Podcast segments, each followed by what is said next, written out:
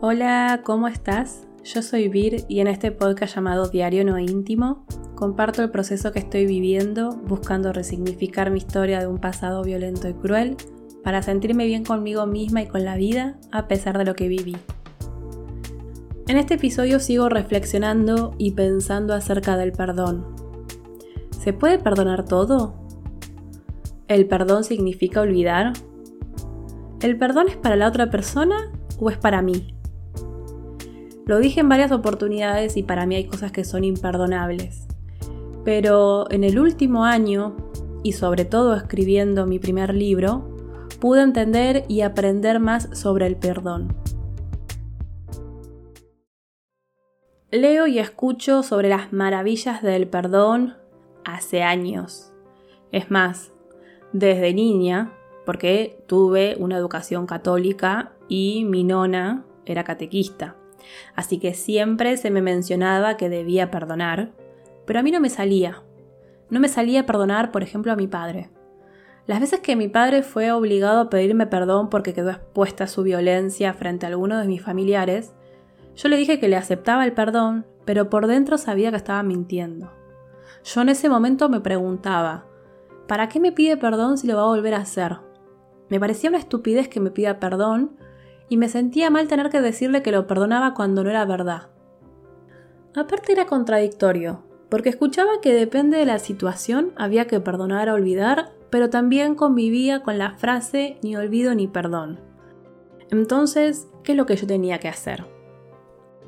Igualmente me acuerdo que cuando, cuando era niña, cada vez que mi abuela por parte de mi padre me decía que tenía que perdonar y olvidar, yo pensaba por dentro, claro, me lo decís porque es tu hijo, y después de más grande, cuando fui viendo que ella hacía todo lo contrario a olvidar cuando la lastimaban. De hecho, ella sufrió un gran dolor por parte de quien era su marido cuando él murió, así que ni siquiera es que pudo hablar con él del tema. Y me acuerdo cuando ella decía que lo había perdonado, pero al mismo tiempo te dabas cuenta que no. Y yo estaba del lado de ella. Es más, les dije varias veces que para mí lo que hizo el abuelo es imperdonable y que para mí estaba bien si ella no lo perdonaba, porque es lo que pensaba en ese momento. Y crecí con esa creencia sobre el perdón, que el perdón era algo que se le daba a la otra persona para liberarla de la responsabilidad del daño que me hizo. Entonces, claro, con esa definición de perdón, es entendible que haya crecido y me haya pasado más de 30 años de mi vida sin poder perdonar absolutamente a nadie que me lastimó. Además, lo de ni olvido ni perdón se transformó en mí como una especie de actitud para evitar que me vuelvan a lastimar. Entonces, depende de la relación que tenía con la persona que me hizo daño, podía pasar que ante la primera ofensa, chau, te hago la cruz para siempre, ni te me acerques que te ataco.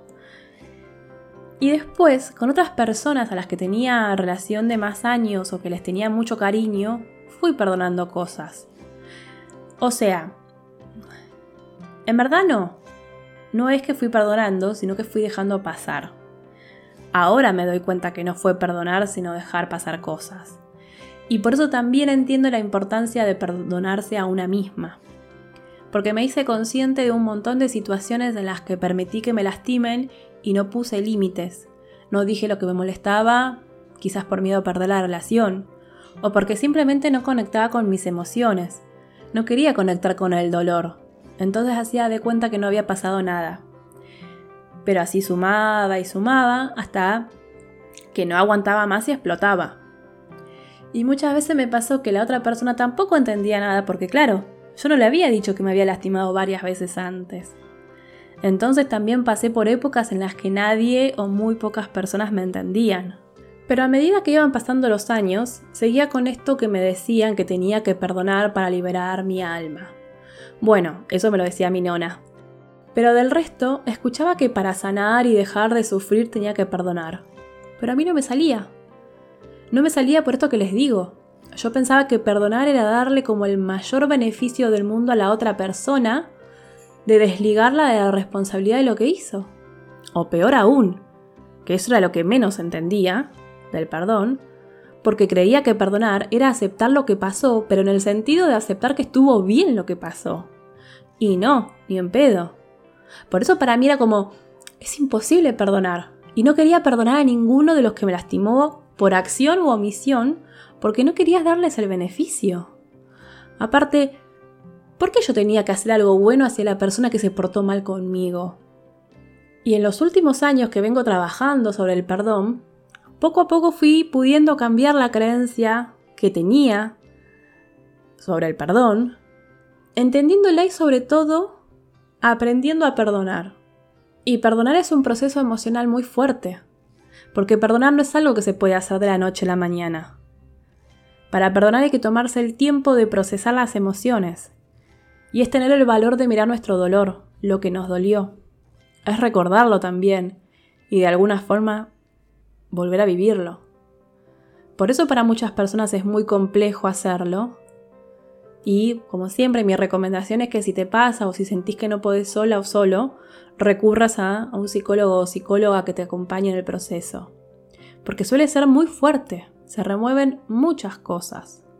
Entonces lo primero fue cambiar la creencia que el perdón es para el que lo recibe, para entender que el perdón es algo importante para mí, para la persona que tiene que perdonar. Y que dicen que perdonar es importante porque está comprobado que tiene beneficios en la salud mental y emocional de la persona que perdona que incluso perdonar es un acto de amor propio y te empodera haciendo que tu autoestima mejore. En mi experiencia, lo primero para perdonar es permitirse el enojo. Enojarte por lo que te hicieron, enojarte con la persona, con la situación. Y claro, por eso a mí me costaba perdonar, porque no me permitía enojarme. Hace relativamente pocos años que pude empezar a permitirme enojar con las personas y las situaciones. Enojarte es una emoción esperable cuando te pones cara a cara frente a la herida que te duele o dolió. Y como te comenté, el enojo puede ser que lo sientas hacia vos, como me pasó a mí en primer momento, de enojarme conmigo por permitirme que me lastimen, y de ahí la importancia de perdonarse una misma, pero el enojo es con la otra persona también. Otra cosa importante es permitirse llorar. Llorar porque no importa cuántos años pasaron, todavía duele. Y está bien permitirte llorar y descargar. Y en esto la escritura para mí es fundamental, porque tanto para expresar tu enojo como para descargar la angustia, nada mejor que agarrar un papel y una lapicera y ponerte a escribir todo lo que se te pasa por la mente. Incluso, que esto yo lo hago muy a menudo, escribir todo eso que te gustaría decirle a la persona y escribir justamente esas cosas que no te animarías a decirle. También sirve escribir lo que le dirías a una persona que ya no está en este mundo.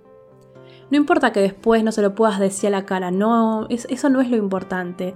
Y ni siquiera es importante para poder perdonar. Porque recordá que el perdón no es para quien lo recibe, sino para quien lo da. Y perdonar no significa que te vas a olvidar de lo que pasó o que aceptes el comportamiento de la otra persona como algo que está bien que haya sucedido. El perdón implica liberarse de la carga emocional negativa asociada con lo que pasó, y eso te va a permitir seguir adelante sin sentir que tenés encima de vos una mochila con una tonelada de piedras. Porque así se siente, ¿no? El acto de perdonar también nos ofrece la oportunidad de ponernos en el lugar de la otra persona que nos lastimó. Intentar entender por qué esa persona hizo lo que hizo, pero no para liberarlo de la responsabilidad de lo que hizo, sino, y aquí creo que encontré, porque es importante perdonar, para decidir si seguís o no teniendo relación con esa persona y para aprender de esa situación para un futuro. Por ejemplo, yo tenía una mejor amiga de esas que consideras tu hermana del alma y de la vida. Y esa mejor amiga se portó mal conmigo y me lastimó en un momento de mi vida que yo estaba súper vulnerable. Acababa de sufrir ataques de pánico, toda mi vida se había puesto pata para arriba y cuando creí que estaba por mejorar, falleció Guillermo, mi padre, y literal, con él también fallecieron todas las relaciones que tenía con los familiares por parte de él. Es decir, perdí parte de mi familia también ese día. Hoy puedo decir que a esa amiga yo la perdoné, pero en su momento decidí no volver a tener relación con ella. Más que nada porque se había roto la confianza en ella. Yo perdí la confianza en ella porque me di cuenta que ella podía lastimarme mucho, mucho. Entonces decidí no tener relación para evitar que me vuelva a lastimar. Que en parte esa es la decisión que tomo con las personas que me lastiman. Y a partir de esa experiencia, que fueron varias en muy poco tiempo, porque el que escribió mi vida no dijo, vamos a hacer que le pasen cosas dolorosas, pero dejando pasar un año entre cada cosa. No. Dijo, vamos a hacer que le pasen cosas dolorosas, pero todas al mismo tiempo y sin dejarla respirar. Pero a partir de esa experiencia, hace 11 años que pasó, lo que me pasó fue tener un miedo absoluto a volver a confiar en otras personas. Pero ese es otro tema y que puede ser para otro episodio porque si no voy a hacer este muy largo. Pero siento que perdoné a mis amigas desde entonces por la forma en la que se comportaron conmigo. Obvio que no estoy de acuerdo en, en cómo se comportaron conmigo. Para mí, no se le pega al enemigo cuando está en el piso, entonces mucho menos se me ocurriría pegarle en el piso a alguien que considero amiga. Y ese fue el máximo dolor de todo lo que pasó. Pero las perdoné. Las perdoné para liberarme de ese dolor y poder empezar a trabajar en volver a confiar y tener vínculos saludables con otras personas. Y eso lo entiendo ahora que entendí lo que realmente significa el perdón. Y terminé de entender lo que significa el perdón en el proceso de escritura de mi primer libro en el que cuento mi relación violenta con mi padre. Porque claro, para mí perdonar significaba que le daba el beneficio a mi padre de hacer de cuenta que no pasó lo que pasó, o que lo que él me hizo no fue tan grave, o lo que él hizo estaba bien. Y no, lo que hizo mi padre no se puede olvidar, lo que hizo mi padre es muy grave, y lo que hizo mi padre no está bien. Pero escribir sobre lo que viví y lo que sufrí me ayudó a aceptar mi dolor, a aceptar mis emociones, aceptar y reconciliarme con mi pasado. Es aprender a convivir con los recuerdos que me duelen, pero sin ese malestar emocional extra por querer vengarme o tener rencor, resentimiento hacia la otra persona o hacia lo que me pasó o hacia la vida. Y estar segura que perdonar no es olvidar, porque el olvido no es algo que podemos elegir que suceda. Los recuerdos van a estar y que estén no significa que no hayas perdonado. Es importante aprender de nuestras experiencias pasadas y hacernos responsable de lo que haya sucedido si es necesario, porque al hacerlo podemos evitar cometer los mismos errores en el futuro y también podemos encontrar un propósito o significado a lo que hayamos vivido. También es importante recordar que nuestro pasado no nos define como personas, tampoco define nuestro presente ni nuestro futuro. Y la pregunta para conocerte de este episodio es, ¿qué situación o a qué persona te cuesta perdonar? ¿Qué fue lo que más te lastimó de la situación? ¿Qué es lo que más te enoja de lo que te hizo esa persona? ¿Crees que podés perdonar a esa persona y a la situación? Y por hoy dejamos acá. Gracias por escucharme, gracias por leerme, gracias por escribirme.